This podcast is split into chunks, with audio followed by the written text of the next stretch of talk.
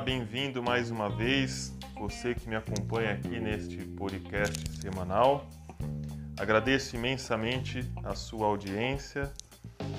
Bom dia para você, boa tarde ou boa noite, o horário que ficou melhor para que você possa ouvir. Eu queria iniciar essa gravação dizendo que eu fiquei muito contente com os retornos que eu tive do, do meu podcast, desse nosso diálogo. Algumas pessoas com as quais eu tenho contato entraram, é, se comunicaram comigo, apoiando, às vezes até trazendo algumas dúvidas, algumas inquietações. E eu acho isso muito positivo, sejam elas concordando ou discordando comigo, né? Eu sou sempre favorável ao diálogo, então fiquem à vontade, eu acho ótimo, isso dinamiza o podcast, mesmo que eu não trate, vamos dizer, nesse bloco, vocês vão me trazendo ideias para outros blocos, porque a coisa é dinâmica, né? Eu tive uma ideia inicial, mas ela vai, parece que ela tem vida própria, né? Então ela vai se construindo. Se for dessa forma, eu acho que vai muito bem. Uh, dando continuidade aqui então, a nossa investigação sobre a existência de Deus. No nosso último episódio, falávamos ali daquele caso que eu tive, eu tomei ele como base, né, da pessoa que me questionou ali no retiro sobre crer em Deus, crer em biologia, e aí eu deixei um ganchozinho para o podcast de hoje. Eu falei que eu ia comentar sobre a evolução, sobre provas e evidências. Então hoje o nosso tema vai ser esse: Deus sob investigação e vamos tratar aqui sobre o aspecto das provas evidências. Vou dar uma passadinha sobre a evolução. Bom, então vamos pensar inicialmente, vamos voltar para o nosso raciocínio sobre como funciona o pensamento científico. Claro que eu estou falando aqui de forma uh, resumida, tá? Temos que ter em mente que tem duas coisas diferentes e a população no geral faz muita confusão com isso, né? Uma coisa são provas, outra coisa são evidências. Pelo menos eu vou denominar aqui assim, tá? Talvez vocês encontrem aí na parte é, legal, jurídica, alguma variação disso, dependendo do autor. Mas vamos lá, vamos estabelecer aqui como vamos utilizar esses dois termos. Importa que saibamos que existem duas coisas que são distintas, ambas utilizadas pela ciência, certo? Então, prova, vamos colocar que é aquilo incontestável, tá? É factual. Ocorreu um fato, você viu que ele ocorreu, então ele te prova algo. Então, por exemplo, uh, eu verifiquei numa determinada região lá, eu relatei que eu vi uma arara azul. Se eu tirar uma foto dessa arara azul, que caracterize a, aquela região, talvez uma foto com localização geográfica, dali eu tenho uma prova de que naquela região ao menos passa uma arara azul. Se eu tiver muitas fotos de arara azul naquela região, eu tenho uma evidência de que arara azul é comum naquela região. Né? Aí, num estudo de longo prazo, talvez eu consiga concluir realmente que aquelas araras azuis não estavam lá só de passagem, ok? A prova factual, por exemplo, eu posso pensar na gravidade. Né? Então, é, se eu derrubo lá uma pena, eu vejo que a gravidade funciona sobre a pena. Uma bola de boliche funciona sobre a bola de boliche em diferentes pontos do planeta Terra. Toda vez eu documento isso, ou eu tenho testemunhas com diferentes pesos. Então eu tenho provas da lei da gravidade. Muito embora quando isso sair do esperado, daquela, daquele meu pressuposto esperado, então eu ajusto a lei, né, as limitações daquela lei, vejo se tem outros fatores influenciando e assim por diante. Os experimentos de Mendel, né? Mendel também ele provou a sua teoria, ou seja, ele fez vários cruzamentos de ervilhas de cheiro, né, de diferentes plantas, e os cruzamentos mostravam que as proporções que ele predizia eram verdadeiras, indicando que aquele mecanismo que, que, que ele elaborou, ele de fato ocorria. depois tem os ajustes necessários em outros casos. Toda a, a lei científica, toda teoria científica, ela tem o seu alcance e as suas limitações, e isso vai sendo descoberto conforme a ciência aumenta, eh, avança. Né? Eu também posso pensar a mesma coisa a respeito das leis, uh, lei da inércia, por exemplo, né? aquela história de que todo corpo que está em movimento tende a continuar em movimento. Você dá uma freada brusca, mete a cara no para-brisa, por quê? Porque o seu corpo tende a continuar em movimento. A freada, o, movimento parou de repente por conta do atrito provocado na, nas rodas ali com o asfalto, só que o seu corpo quis continuar em movimento. Por isso o cinto de segurança te segurou e ali é uma prova da lei da inércia, certo? E assim por diante.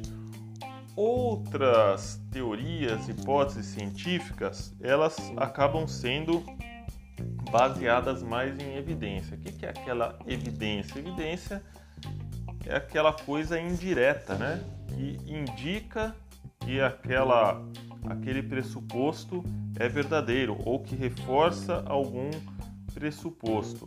A ciência no geral trabalha com as duas coisas, tá, gente? Mas de certa forma, existem alguns ramos que estão mais baseados na evidência e outros mais na prova. De forma bem grosseira, eu posso dizer que aquilo que é experimental é baseado em prova. E aquilo que não é experimental, que é mais de observação e registro de informações, é mais baseado em evidências, especialmente quando a gente tem o problema tempo, tá? Então vamos pegar é, e essas evidências hoje em dia elas são trabalhadas em conjunto com ferramentas de probabilidade e estatística. Então você tem um conjunto de evidências, quanto mais evidências que reforçam, na ciência a gente diz que corroboram uma mesma teoria, uma mesma hipótese, mais forte essa hipótese se torna. Você precisa de uma evidência que falseie essa hipótese para derrubá-la, torná-la falsa. É assim que funciona o, o, teste de hipóteses na ciência hoje e a ciência de uma forma geral, tá? Especialmente essa baseada em evidências.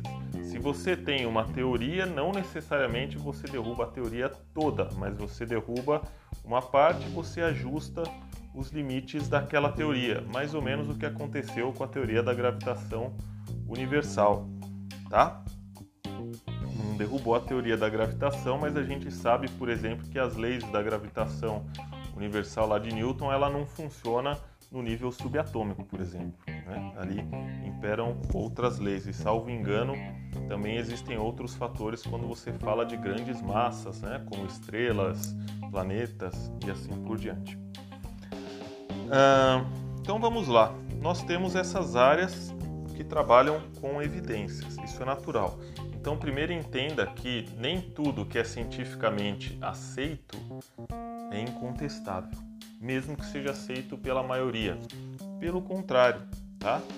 É característica do conhecimento científico ele poder ser contestado. O conhecimento que não pode ser contestado, que tem essa característica de não ser contestado, ele está mais para o lado justamente da religião ou da filosofia, não pode ser posto, não é posto à prova, é mais uma questão de autoridade de quem coloca aquela informação. E eu não estou dizendo que um vale mais que o outro, eu só estou explicando que você não deve transformar a ciência em religião. A ciência sempre pode ser contestada. Isso é característica típica da ciência. Tudo pode ser e deve ser posto à prova no raciocínio científico. Bom, algumas áreas elas são tipicamente baseadas em evidências. Antropologia, por exemplo, você encontra vestígios que indicam que houve um tipo de civilização em determinado local que tinha um tipo de tecnologia, mas você não tem certeza, não tem máquina do tempo, né? não tem foto é, registrando o evento, tá? não tem testemunhas. Então você tem evidências. Claro que um conjunto forte de evidências fica difícil você duvidar daquilo, e daí está a força da sua teoria ou da sua hipótese científica, de tal forma que se você contestar aquilo, você está sendo um tolo, mas não é uma prova.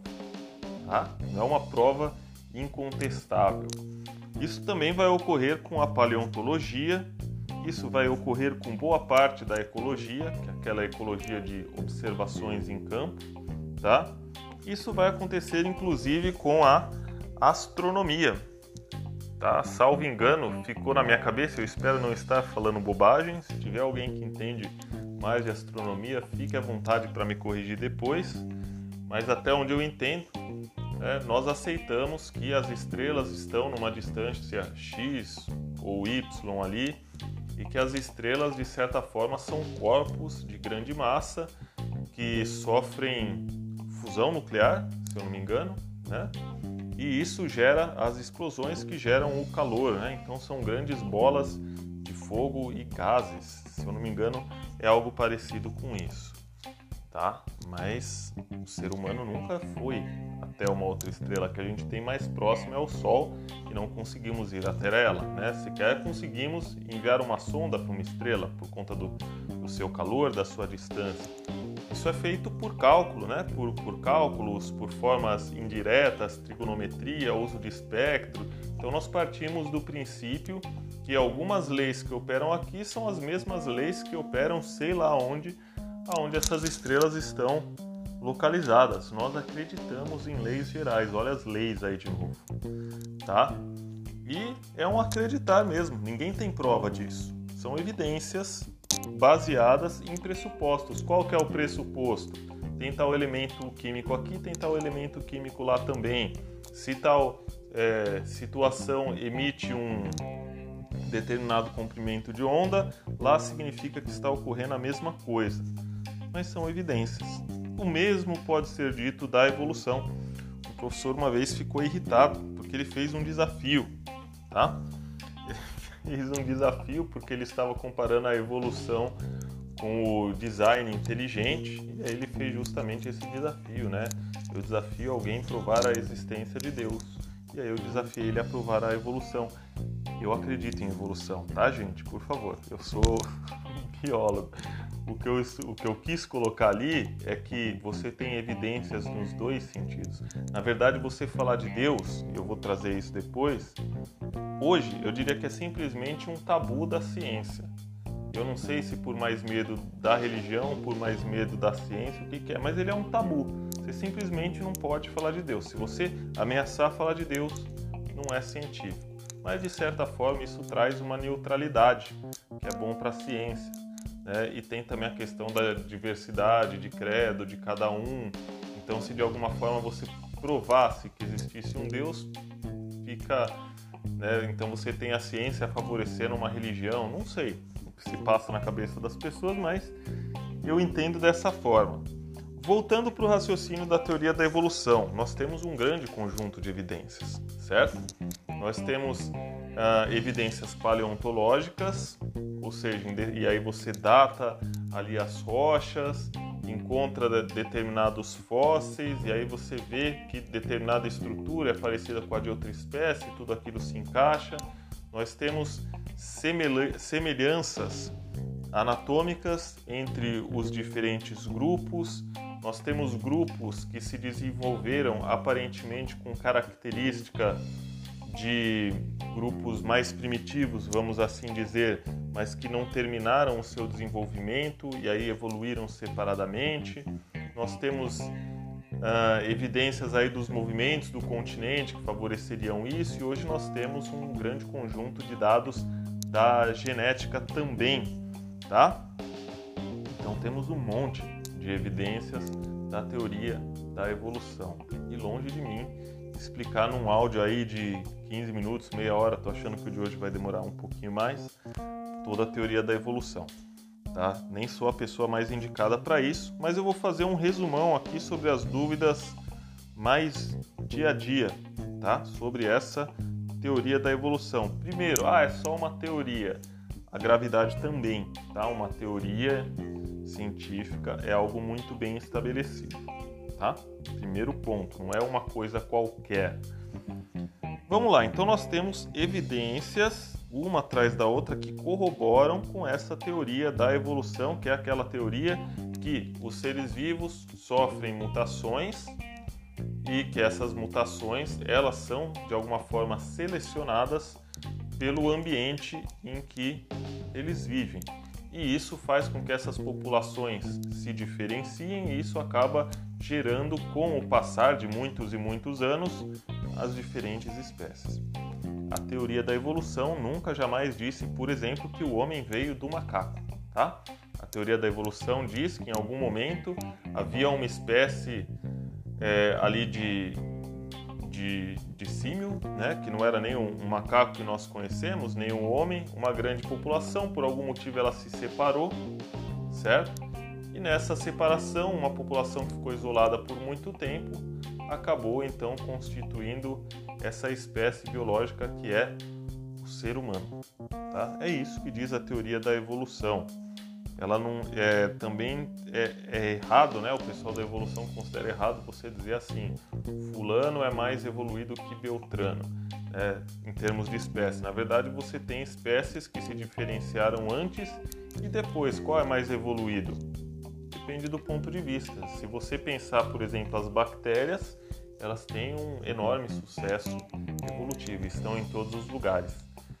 E o ser humano está aí há pouco tempo. Se você pensar em termos de complexidade, aí talvez o ser humano esteja mais ou menos ali no topo, tá? Porque tem animais que fazem coisas que o ser humano não consegue fazer. Eu estou falando aqui apenas do ponto de vista biológico, tá? Estou sendo bem cientista aqui, o máximo que eu posso. Bom, então isso é o que diz a teoria da evolução. Veja que a teoria da evolução ela fala de um mecanismo, de um processo que atua naquilo que é material factual. A teoria da evolução não te diz absolutamente nada. Você pode ler os livros do Darwin lá a respeito de Deus, tá? Não fala sobre Deus. Ela nem inclui nem exclui. E é claro, porque se falasse seria anticientífico, tanto se ela incluísse quanto se ela excluísse. Quem fala às vezes é o seu professor que quer fazer um esforço para dizer que Deus não existe. Né? Então ele vai dizer que a teoria exclui Deus. Não exclui. Ela fala de um mecanismo. Aí tem gente que vai achar assim, bom, mas na Bíblia, tem lá, a Bíblia diz que Deus criou o homem e a mulher e criou os animais, etc, coisa e tal, lá no livro do Gênesis. Pois bem, eu acabei não pegando o livro aqui para fazer a citação para vocês, então peço que confiem em mim. Depois eu trago a citação completa. Se você pegar um cara chamado Agostinho de Hipona, tá? Hipona é o local onde ele nasceu para os católicos, Santo Agostinho de Hipona, para os cristãos, Agostinho de Hipona, para os filósofos, Agostinho de Hipona, ele também é valorizado como um filósofo, né? Ele traça né, uma análise do livro do Gênesis em que ele deixa muito claro que o livro do Gênesis não deve ser interpretado ao pé da letra. Novidade nenhuma se esse cara fosse aqui do século 20, do século 21, talvez do século 18. Acontece que Agostinho de Pona ele é chamado pelos cristãos como um dos pais da igreja, ou padres da igreja, primeiros cristãos. Ele é ali do século IV, certo? Sendo do século IV, eu estou falando que desde o início do cristianismo não se entendia ao pé da letra o livro do Gênesis, tá? Pelo menos parte das pessoas que pensavam sobre isso. Então fique em paz se você acha que o livro do Gênesis não é compatível com a realidade e a teoria da evolução lhe parece muito lógica. A Bíblia não é, nunca foi um livro de ciências. É óbvio que essa não era a intenção de Deus ao revelar isso aos escritores sagrados, tá? Você também pode fazer o seguinte raciocínio, se você é cristão. Pega, se você é cristão, você acredita que Jesus é Deus, certo? E ele está em comunhão com o Pai e com o Espírito Santo. Imagino isso. Mesmo se você não acreditar, dá para fazer essa analogia, ela só fica um pouquinho mais fraca. Esse raciocínio, na verdade. Pega Jesus lá no Novo Testamento. Quando ele quer explicar as coisas para as pessoas, ele percebe que elas não têm uma maturidade espiritual ou até intelectual para compreender aquilo, ele usa de parábolas, ele conta historinhas, né? historinhas que trazem um fundo sobre a verdade que ele quer que as pessoas entendam. Ora, se Jesus faz isso lá no Novo Testamento, por que, que você acha que ele não faria isso para ensinar uma população é, com muito menos conhecimento, tá? Coisa de 6 mil anos atrás, se não estiver enganado, tá? Depois eu confirmo aqui os valor, o, a data. Por que, que ele não utilizaria desse mesmo recurso para fazer aquela população, por assim dizer, mais ignorante, compreender as verdades divinas, pouco acessíveis ao nosso intelecto e talvez ainda ao espírito. Tá? Então, a Bíblia não é um livro de ciência. Não foi essa a intenção dos escritores. Né? A intenção dos escritores é falar de realidades, uh, por assim dizer, sobre Deus, né? realidades da divindade, realidades sobre o plano de Deus, realidades sobre a origem de tudo aquilo, que Deus estava na origem.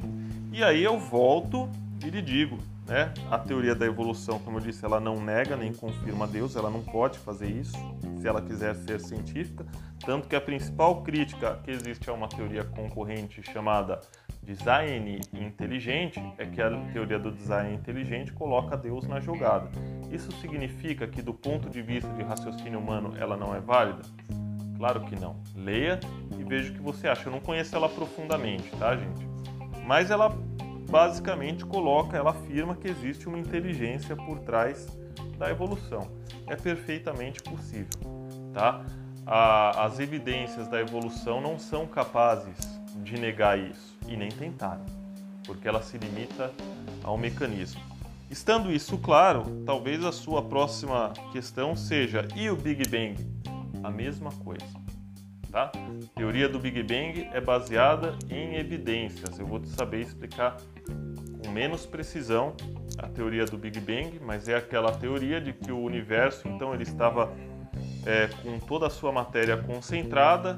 Isso gera, se eu não me engano, a fusão atômica. Então, em algum momento houve uma grande explosão e aí desde então esse universo se expande e aquelas, vamos chamar assim, bolas de fogo foram esfriando. Dependendo do material, do tamanho, da distância que elas foram, elas formaram planetas, asteroides e assim por diante, tá? E aí, exclui Deus? Também não. Para mim, isso só mostra assim a forma como ele trabalhou.